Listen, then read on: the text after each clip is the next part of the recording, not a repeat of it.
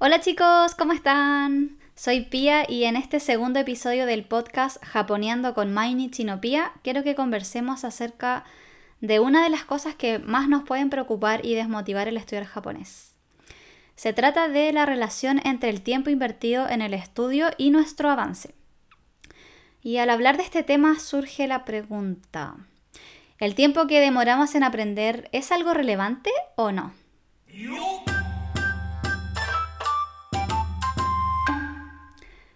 Todos nos hemos encontrado con algunos videos u opiniones en redes sociales que dicen, yo aprendí hiragana y katakana en tres días o aprende a hablar japonés fluido en tan solo tres meses.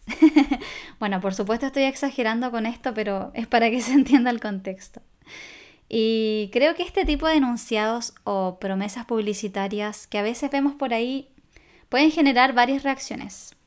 La más común en mi opinión es que la persona que lo ve se motiva y diga, wow, yo también quiero, y se ponga a estudiar con muchas ganas, pero cuando lleguen esos tres meses, mm, se va a desmotivar porque probablemente no va a lograr cumplir esa expectativa del tiempo. Entonces hoy quiero intentar ser esa pequeña vocecita que pueda motivarlos y para eso me quiero tomar este espacio para decirles algo que a veces olvidamos y que nunca está de más recordar. No te compares con otros. sí, puede sonar un tanto cliché, pero mm, es súper importante tener en cuenta esto siempre. Porque cada uno tiene sus propios tiempos, sus capacidades, sus limitaciones e incluso sus propias circunstancias de vida. Entonces, como todos somos distintos, es algo lógico pensar que todos tenemos distintas metas y métodos de estudio. Creo que lo único que tenemos en común es que todos queremos avanzar, aprender y lograr nuestras metas. Eh, pero siento que si nos presionamos a cumplir con expectativas de otras personas, solo vamos a conseguir frustrarnos y estresarnos. Y esto puede desencadenar en que nos desencantemos del aprendizaje del japonés y esa no es la idea. Así que, bueno, al hablar de estudio siempre hay que tener presente nuestras metas y no olvidarnos el por qué empezamos a estudiar japonés. Por ejemplo, si tu objetivo em, es ir a estudiar o trabajar a Japón, de cierta forma sí podría ser importante que aprendas rápido, pero no es imperativo que logres un nivel súper mega avanzado antes de irte. Em, bueno, a excepción del trabajo, porque ahí sí te piden tener como un nivel N2 o incluso N1. Pero por ejemplo, en el caso de ir a, estudiar, la mayoría de los programas de estudio incluyen una nivelación en el idioma, en donde por lo general el primer año estudias el idioma y ya luego del segundo año comienzas tu programa en la universidad. Eh, y también creo que estando allá se va a hacer mucho más fácil después de un tiempo porque como vas a estar todo el día inmerso en el idioma y en la cultura, eventualmente vas a lograr soltarte y expresarte con naturalidad. Pero si tu objetivo es disfrutar del japonés viviendo en tu propio país, creo que no es necesario presionarnos tanto con el tiempo. En mi opinión, todo depende de lo que tú quieras. Em, pero... Mm, no hay que olvidar de, no hay que olvidarnos de algo importante, que es si es que quieres avanzar rápido, entonces sí o sí vas a tener que invertir tiempo y esfuerzo. Porque no es algo mágico como llegar y poner un libro debajo de tu almohada al dormir y que al día siguiente ya hayas aprendido 200 kanji. Ojalá fuese tan sencillo, pero no. Así que creo que es un tanto injusto exigirnos a nosotros mismos avanzar rápido cuando sabemos que no tenemos la disponibilidad para dedicarle el tiempo que ese avance requiere. Entonces, acá quiero invitarlos a, una autorreflexión y, y, que meditemos y analicemos si, que, si es que realmente ese tiempo que estamos invirtiendo actualmente está siendo provechoso o no. Porque mm, no es lo mismo decir que llevas un año estudiando japonés si solo puedes dedicarle una o dos horas a la semana, versus llevar un año estudiando japonés pero que logres estudiar todos los días. Em, bueno, hay gente que por lo general estudia en clases, tiene clases una vez a la semana y por distintas circunstancias eh, solo pueden asistir a esa clase y no tienen la disponibilidad de tiempo para poder repasar o estudiar dentro de la semana. Y acá creo que es matemática pura. El año tiene 52 semanas.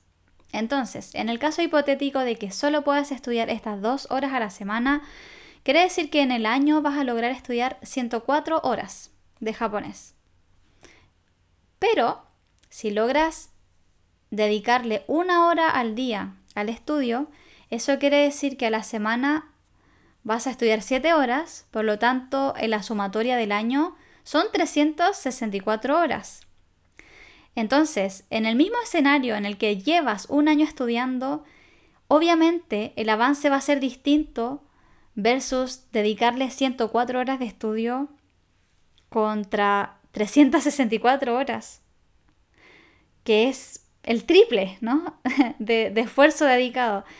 Entonces, puede parecer algo obvio, pero al menos para mí, cuando lo dimensioné con un número, se me hizo mucho más claro y me di cuenta que no podemos exigirnos un resultado tan ambicioso em, si es que no estamos invirtiendo el tiempo que ese resultado requiere. Así que en conclusión, creo que el tiempo es súper relativo, por lo que no tenemos que darle tanta importancia. Em, mm, y no importa que alguien se haya demorado una semana en aprender hiragana, mientras que tú te tardaste un mes o incluso más. Eh, creo que siempre es inevitable a veces caer en esto de la comparación con otras personas o con otros estudiantes y sí, creo que puede ser un poquito frustrante dedicarle tiempo al estudio. Em, a veces ver que una persona le dedica el mismo tiempo o incluso menos tiempo que tú y que tiene resultados mucho más provechosos. Em, pero no hay que caer en eso. Creo que lo importante es compararte con tu propio avance, no compararte con otras personas. Recordemos que cada uno es distinto, todos tienen sus propias circunstancias, así que mi consejo para hoy sería, no te impongas una meta tan ambiciosa, porque eso puede generar el resultado opuesto y termines por desmotivarte y frustrarte. Tampoco te compares con otros, por favor. Eh, esto es algo difícil, yo lo entiendo, también soy estudiante y también debo reconocer, no voy a decir que estoy libre de esto, Debo reconocer que hay veces en las que sí me he comparado con otras personas. Em, y es algo que creo que no nos beneficia para nada. Solo puede generar trabas. Así que los invito a analizar su propia disponibilidad. Vale decir la disponibilidad real que tienen para estudiar y fijarte una rutina que se adecue a tu estilo de vida. Mm, el tiempo en realidad, al menos para mí, eh, es lo de menos, en mi opinión. Eh, para mí al menos lo más importante es poder ir disfrutando del aprendizaje e ir desbloqueando logros de a poquito. Creo que el aprendizaje se disfruta mucho más cuando eh, involucra esfuerzo, cuando realmente te sacaste la mugre por aprender y avanzar.